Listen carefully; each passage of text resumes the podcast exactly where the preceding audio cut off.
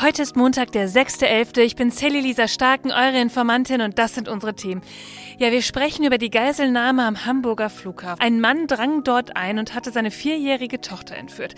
Sind unsere Flughäfen nicht mehr sicher und tun wir genug, um Kinder bei Sorgerechtsstreitigkeiten zu schützen? Dann sprechen wir über Israel und Gaza. Gerade in den letzten Tagen werden von verschiedenen Seiten die Wörter Holocaust und Genozid benutzt. Nur ist das eigentlich okay? Zum Schluss, da kommen natürlich wieder die Good News. Los geht's! Die Informantin. News erklärt von Sally Lisa Stark. Ihr Lieben, ich hoffe, ihr hattet ein schönes Wochenende. Nur, was war da bitte eigentlich wieder los? Ich weiß nicht, wie es euch ging, aber ich war am Samstag ziemlich erschrocken, als diese Eilmeldung auf meinem Handy aufgeblinkt hat. Hamburger Flughafen nach Eindringen durch Bewaffneten gesperrt. Ja, das kann ja erstmal irgendwie alles sein und fühlt sich wirklich beunruhigend an. Schauen wir mal genauer hin, was da passiert ist, und zwar von vorn. Es ist Samstagabend. Ein Mann, 35 Jahre alt, streitet sich mit seiner Ex-Frau. Die Medien nennen es Sorgerechtsstreitigkeiten. Es eskaliert. Der Mann schubst die 39-jährige Frau zur Seite, schnappt sich die gemeinsame vierjährige Tochter und setzt sie ins Auto. So gegen 19.15 Uhr fährt er los und zwar von Buxtehude Richtung Hamburger Flughafen. Die Mutter, die meldet sich bei der Polizei, erstattet Anzeige wegen des Verdachts der Kindesentziehung.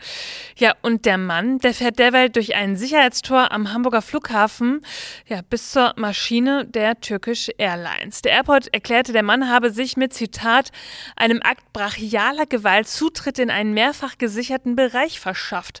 Das Auto sei mit hoher Geschwindigkeit durch eine Sicherheitssperre gelenkt worden. Der Fahrer hat dabei keine Rücksicht darauf genommen, ob er sich selbst, seine Insassin oder das Personal an der Sicherheitsschleuse verletzen oder gefährden könnte. Die Terminals und Flugzeuge wurden daraufhin evakuiert, das Gelände wurde weiträumig abgesperrt und der Flugbetrieb ist ganz eingestellt gestellt worden. Ja. Er war bewaffnet, ja, schießt dann auch ein paar Mal in die Luft und wirft Brandsätze aus dem Auto. Mehr als 18 Stunden lang stand sein Auto danach neben der Maschine der Turkish Airlines. Und über Stunden hat die Polizei versucht, irgendwie eine Verhandlung mit ihm zu führen über diese Geiselnahme und die auch ja, zu beenden, ohne dass irgendwer zu Schaden kommt, vor allem ja, das vierjährige Kind. Zu einem bestimmten Zeitpunkt hatte der Mann dann laut einem Polizeisprecher verlangt, mit seiner Tochter in die Türkei zu fliegen. Ja, und die ganze Zeit saß dieses vierjährige Mädchen hinten auf der Rücksitzbank im Auto. Sonntagnachmittag dann, da ließ sich der Mann festnehmen und die Geiselnahme war Gott sei Dank beendet. Ja, und ganz Deutschland hat das natürlich mitbekommen, war schockiert und diskutiert jetzt gerade über diese Frage. Sind unsere Flughäfen sicher genug? Ja, und ich muss euch sagen, ja, die Frage die ist berechtigt und wichtig und da kann man schon mal denken, ey, wie kann der Typ da einfach so durch ein Tor ballern, ja, und wird nicht aufgehalten? Wie kann eine einzelne Person dafür sorgen, dass der ganze Flughafen lahmgelegt wird? Aber ehrlich gesagt ist diese Diskussion nicht neu. Denkt mal zurück an den Sommer. Da waren noch Aktivisten der letzten Generation. Die sind auf der Rollbahn gewesen und haben sich da festgeklebt. Die sind auch einfach über einen Zaun geklettert. Also klar, das Sicherheitskonzept, das scheint irgendwie veraltet. Ich meine, wenn du mit einem stinknormalen Auto durch so eine Schranke einfach durchbrechen kannst, ja, dann kann da ja irgendwas nicht stimmen. Und stellen wir uns das Ganze mal vor, wir hätten eine Terrorlage, gar nicht auszumalen, was da passieren würde oder passieren könnte. Die ganzen Flugzeuge, ja, mit so viel Kerosin so einfach zu erreichen, ja, und das, wo wir wissen, dass Flughäfen oft genutzte Terrorziele sind. Also da muss sich was ändern. Und ich finde, das sollte jetzt passieren und darüber muss gesprochen werden. Klar. Ja, nur worüber wir gerade irgendwie ja so nach meinem Gefühl auch mal sprechen sollten. Der Mann, der wollte seine Tochter entführen. Mutmaßlich mit ihr in den Flieger Richtung Türkei. Er selbst ist türkischer Staatsbürger. Und dass hier viele sagen, der Sorgerechtsstreit, das hört sich so harmlos an, finde ich. Leute, das ist eine Form von häuslicher Gewalt. Und dazu gibt es bei dem Mann auch eine Vorgeschichte. Er ist bereits wegen Kindheitsentziehung verurteilt worden. Das teilte ein Sprecher der Polizei in Stade dem Spiegel mit. Der 35-Jährige habe sich im letzten Jahr über mehrere Monate mit seiner Tochter unerlaubt in der Türkei aufgehalten. Zitat, er ist zu einer Geldstrafe verurteilt worden. Ja, und dazu haben sich jetzt auch einige Expertinnen gemeldet. Der Verband Alleinerziehender Mütter und Väter in NRW hat dazu ein wirklich aussagekräftiges Reel gemacht und ich spiele euch hier mal den Ton ab. Ein Vater nimmt sein Kind als Geisel und legt einen ganzen Flughafen lahm. Hintergrund ist wohl ein Sorgerechtsstreit. Man geht davon aus, dass der Vater der Mutter das Kind weggenommen habe. Leute, das ist kein Einzelfall. Normalerweise passiert das aber nicht an einem Flughafen, wo mehrere tausend Leute da nicht in Urlaub fliegen können und Fernsehdeutschland live dabei ist. Sowas passiert in der Regel hinter verschlossenen Türen. Das Bundeskriminalamt erfasst häusliche Gewalt jedes Jahr in einer Statistik. Und ja, auch Dinge, die an einem Flughafen passieren, fallen irgendwo unter die Kategorie häusliche Gewalt. Denn genau das ist Entziehung Minderjähriger, eine Form von Partnerschaftsgewalt, was wiederum eine Unterform von häuslicher Gewalt ist. 2022 wurden so 2326 Opfer erfasst. Das sind übrigens mehr als sechs am Tag. Hoffentlich geht diese Geschichte gut aus und vielleicht trägt sie dazu bei, dass Menschen mehr hingucken oder dass die Betroffenen mehr Mut finden, darüber zu reden, was bei ihnen passiert hinter verschlossenen Türen. Ja, falls ihr es teilen wollt, ich verlinke es euch in den Shownotes. Ja, und auch die gemeinnützige Organisation Solomütter schreibt, wann fangen unsere Institutionen endlich an, Mütter und Kinder zu schützen, bevor Sorgerechtsstreitigkeiten derart eskalieren? Aktuelle Bücher wie die von Christina Klemm gegen Frauenhass, von Asha Hedayati, Die stille Gewalt und von Sonja Howard, Im Zweifel gegen das Kind, die beschreiben das Ausmaß der aktuellen Situation für Mütter, die sich mit ihren Kindern meist aus gewaltvollen Partnerschaften trennen möchten. Ja, und dann gibt es auch noch Initiativen wie die MIAS oder die nächste und die Studie Familienrechte in Deutschland, die kämpfen auch zusätzlich für Sichtbarkeit. Trotzdem schaut niemand hin. Partnerschaftsgewalt, Nachtrennungsgewalt, das betrifft doch nur einige wenige, meist aus prekären Lebenssituationen heraus und zum Streiten, ja, da gehören ja immer zwei. Nein, möchten wir all jenen ins Gesicht sagen, die diese Vorurteile immer noch bedienen, macht endlich die Augen auf und schaut hin. Jede Stunde werden 13 Frauen Opfer von Gewalt in einer Partnerschaft. Beinahe jeden Tag versucht ein Partner oder Ex-Partner seine Frau zu töten. Fast jeden dritten Tag gelingt dieser Versuch. Jeder dritte Mann zwischen 18 und 35 findet es akzeptabel, wenn ihm beim Streit mit der Partnerin gelegentlich mal die Hand ausrutscht. Frauen wird es extrem schwer gemacht, sich aus gewaltvollen Partnerschaften zu befreien. Hasha Hidayata sagt, die Strukturen stützen Gewalt gegen Frauen und gleichzeitig stützt die Gewalt gegen Frauen die Strukturen. Seit zehn Jahren arbeite ich als Rechtsanwältin und beobachte, dass der Fokus immer auf dem Verhalten der Frau und nicht auf dem Verhalten des gewalttätigen Partners liegt. Die wahnsinnig großen strukturellen Widerstände erschweren es der Frau, sich zu trennen. Schon der Begriff häusliche Gewalt verortet die Problematik im Privaten und das ist Teil des Problems. So werden die Gewalt und ihre Konsequenzen verharmlost. Aber wenn Jugendämter oder Familiengerichte Partnerschaftsgewalt nicht ernst nehmen, hat das massive Konsequenzen für die Kinder und die nachfolgenden Generationen. Ihr Lieben, ich verlinke euch auch diesen Post. Schaut bei so etwas hin und sprecht drüber.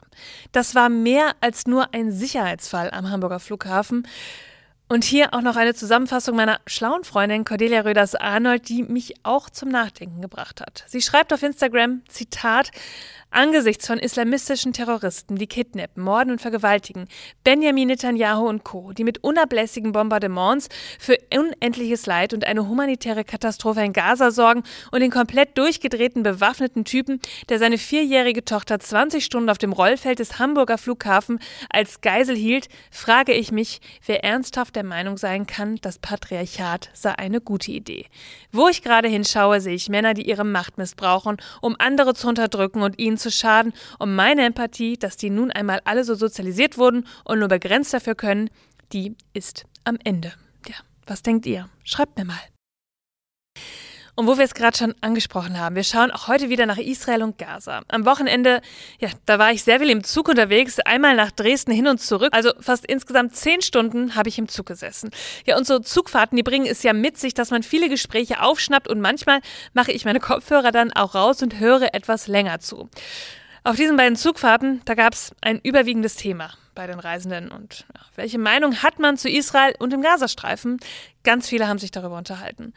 Und ich muss mich dann ehrlich gesagt auch immer so ein bisschen zurückhalten, mich nicht einfach einzumischen, weil es auch irgendwie zu emotional ist.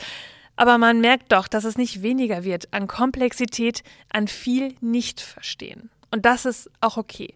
Aber vor allem höre ich gerade sehr viel, dass das Wort Genozid mit Blick auf Gaza benutzt wird oder dass manche sagen, das ist ein zweiter Holocaust mit Blick auf Israel und jüdische Menschen. Ich habe euch dazu ein paar hilfreiche Worte vom Deutsch-Israeli Shai Hoffmann mitgebracht. Er ist Aktivist zu Israel und Palästina. Zusammen mit seiner Kollegin, der deutsch-palästinensischen Joanna Hassoun, tourt er gerade durch die Schulen und gibt dem Nahostkonflikt dort Raum für Fragen von SchülerInnen. Er schreibt, Zitat, Holocaust, Shoah und Genozid. Warum sollte die Verwendung dieser Begriffe im Zusammenhang des Krieges in Israel und Gaza mit äußerster Vorsicht erfolgen? Auf der einen Seite die historische Einzigartigkeit. Der Holocaust war ein beispielloser Völkermord, bei dem Millionen von Judinnen und Jüdinnen ja, und anderen Minderheiten systematisch ermordet wurden. Die Begriffe Holocaust und Shoah werden spezifisch verwendet, um dieses singuläre Ereignis zu beschreiben. Die Anwendung auf andere Konflikte oder Situationen kann dazu führen, dass die Einzigartigkeit und die Gräuel des Holocaust relativiert werden. Dann der emotionale Missbrauch. Die Verwendung dieser Begriffe im Zusammenhang mit aktuellen Konflikten kann dazu führen, dass die Emotionen derjenigen verletzt werden, die direkt von den Ereignissen des Holocaust betroffen waren oder Angehörige verloren haben. Es ist wichtig, respektvoll und sensibel gegenüber den Erfahrungen und dem Leid der Holocaust-Überlebenden und ihrer Familien zu sein. Und dann politische Instrumentalisierung. Die Verwendung dieser Begriffe in politischen Diskussionen oder Propaganda kann zur Verschärfung des Konflikts beitragen und die Möglichkeit einer friedlichen Lösung erschweren. Die Macht der Sprache in politischen Auseinandersetzungen sollte nicht unterschätzt werden. Und dann Begriffsverwirrung. Die Verwendung von Genozid, also der Vorwurf eines Völkermordes im Zusammenhang mit dem Krieg in Israel und Gaza, kann zur Verwirrung führen, da der Begriff eine spezifische Definition und internationale Konventionen hat. Es ist wichtig, präzise und korrekte Begriffe zu verwenden, um eine klarere Diskussion zu ermöglichen. Sprache ist Macht. Die Macht der Sprache liegt darin, dass sie unsere Wahrnehmung der Realität formt. Sie kann sowohl positive aber auch eben negative Auswirkungen haben. Die Verwendung dieser Begriffe sollte daher mit Bedacht erfolgen, um sicherzustellen, dass sie angemessen und verantwortungsbewusst eingesetzt werden. Das Ziel sollte immer sein, Konflikte und Leid zu verstehen und zu lindern, ohne die Geschichte und das Gedenken an vergangenes Unrecht zu entwerten oder eine politische Agenda voranzutreiben. Auch diesen Text verlinke ich euch natürlich wieder in den Shownotes.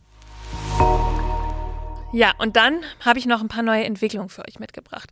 Das israelische Militär geht zum Beispiel gerade davon aus, dass seine Streitkräfte im Gazastreifen Gazastadt innerhalb der nächsten 48 Stunden vollständig umzingeln. Ja, und dann mit den Kämpfen innerhalb der Stadt beginnen wird. So berichtet es gerade die Haaretz. Ziel dieser Operation soll es dann sein, die Hamas-Aktivisten aufzuspüren, ja, und auch diese Tunnel zu zerstören, die die Hamas gebaut hat. Und Benjamin Netanyahu, der hatte Minister für Kulturerbe Amihai Eliyahu nach über übereinstimmenden Medienberichten erstmal suspendiert. Der Anlass für diese Entscheidung war, dass Eliyahu sich geäußert hat und meinte, es müsste einen Atomschlag gegen den Gazastreifen geben.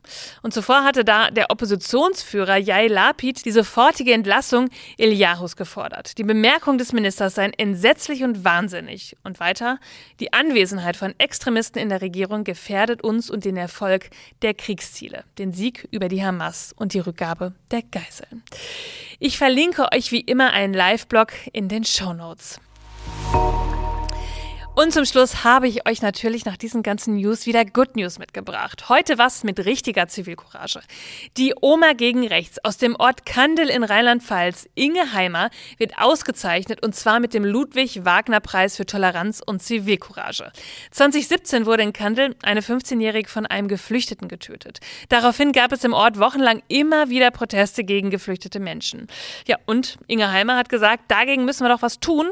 Die 62-Jährige hat Demos organisiert und ganz viel gemacht bei den Omas gegen Rechts. Sie wurde daraufhin beleidigt und bedroht. Fotos von ihr und ihrem Haus wurden veröffentlicht, doch sie hat weitergemacht. Und dafür wird sie jetzt belohnt mit diesem Preis. Und darin sehen wir wieder, es lohnt sich für das Gute zu kämpfen, immer und überall. Ihr Lieben, das war schon wieder für diesen Montag. Ihr findet wie immer alle Quellen und Informationen in den Show Notes.